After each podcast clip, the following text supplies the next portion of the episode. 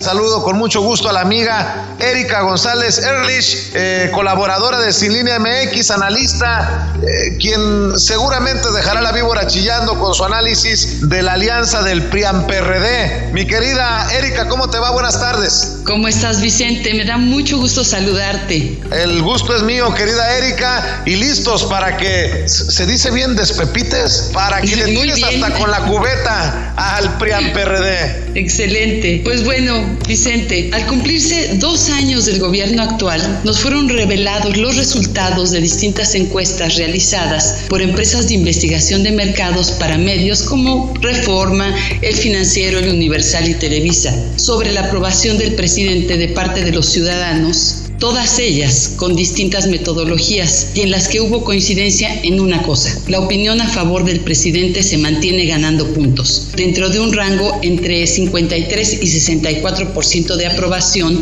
para el titular del Ejecutivo. También en estos días se publicaron los resultados del estudio de opinión realizado por el gobierno federal para conocer la opinión de los ciudadanos en relación con las acciones orientadas a la transformación del país, así como su percepción sobre algunas de las instituciones electorales y partidos políticos. En esta última se preguntó a los encuestados sobre cómo votarían si fuera hoy la consulta para decidir que el presidente continuara o renunciara, obteniéndose el 71% de opiniones a favor de que continuara y un 23% a favor de que renunciara, un 2% al que no le importa y un 3.9% que no respondió o no sabe.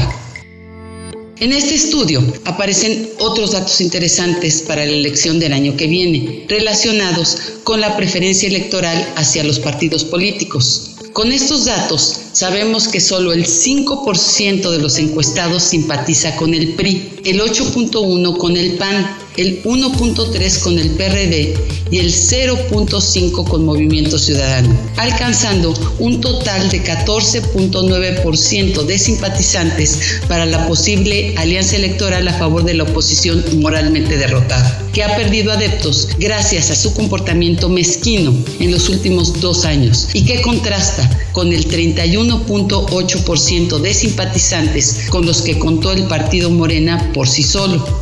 En este sentido, a la pregunta de por cuál partido nunca votaría, los resultados acumulados entre los que respondieron que votarían por algún partido y aquellos que contestaron que no votarían por ninguno, revelaron que el 53.4% de los encuestados nunca, a ver eh, si tenemos a Erika por ahí. Creo que perdimos la comunicación con Erika. Confírmeme, Cecilia, por favor. Vamos a ver si estamos en la posibilidad de reconectar con nuestra compañera de Sin Línea MX en este análisis que hace de estas alianzas anunciadas y concretadas por el PRI, el PAN y el PRD. Movimiento Ciudadano ha dicho que se mantienen al margen de hecho, hay declaraciones importantes de movimiento ciudadano en torno a esta situación. El coordinador nacional de Movimiento Ciudadano, Clemente Castañeda, se lanzó contra la alianza del PRI, PAN y PRD que buscan conformar rumbo a las elecciones federales de julio próximo, acusándolos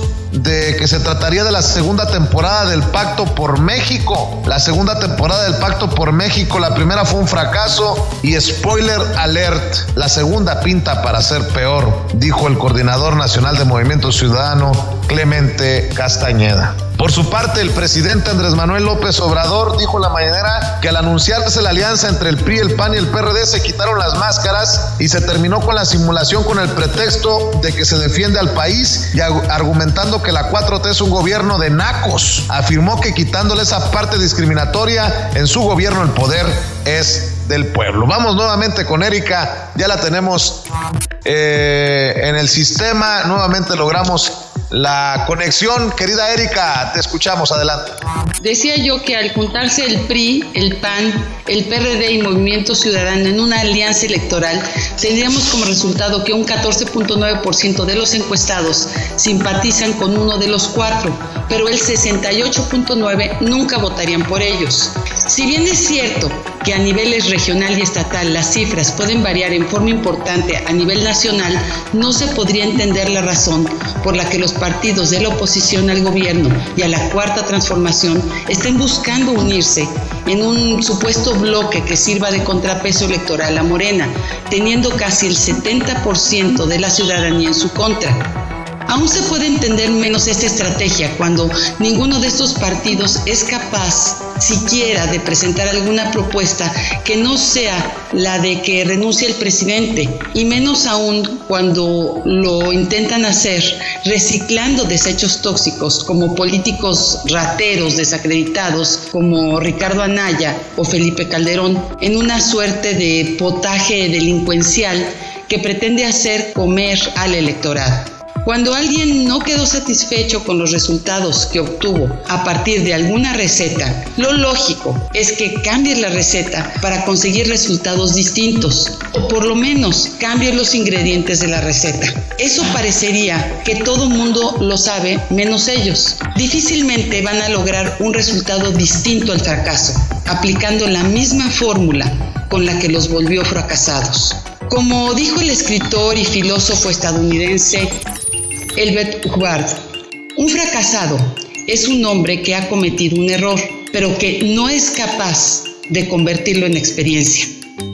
Muchas gracias. Mi querida Erika, estaba revisando más información acerca de esta situación y la verdad no hay por dónde tenga un rescate, una lógica